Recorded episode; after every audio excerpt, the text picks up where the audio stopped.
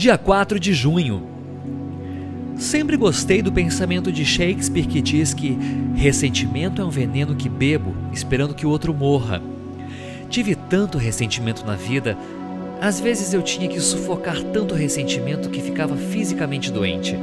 Sentia dores de cabeça, caroços pelo corpo, e numa reunião ouvi dizer que a doença dos vícios é primeiramente espiritual, depois mental e em seguida física.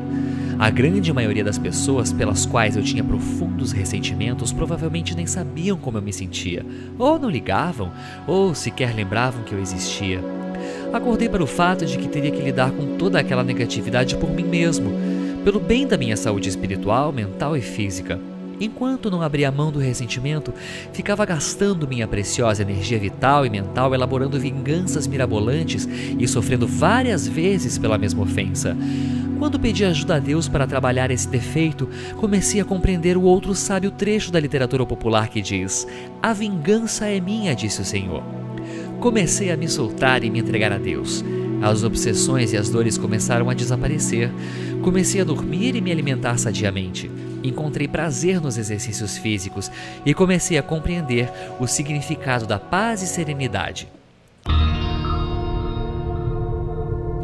Meditação para o dia. Peça a Deus para aprender a identificar e eliminar os seus ressentimentos. Eles são um veneno que fazem você regredir às dolorosas obsessões. Peça a Deus para tomar todo o seu corpo, toda a sua mente e todo o seu espírito. E assim o ressentimento será expulso e não encontrará lugar para voltar.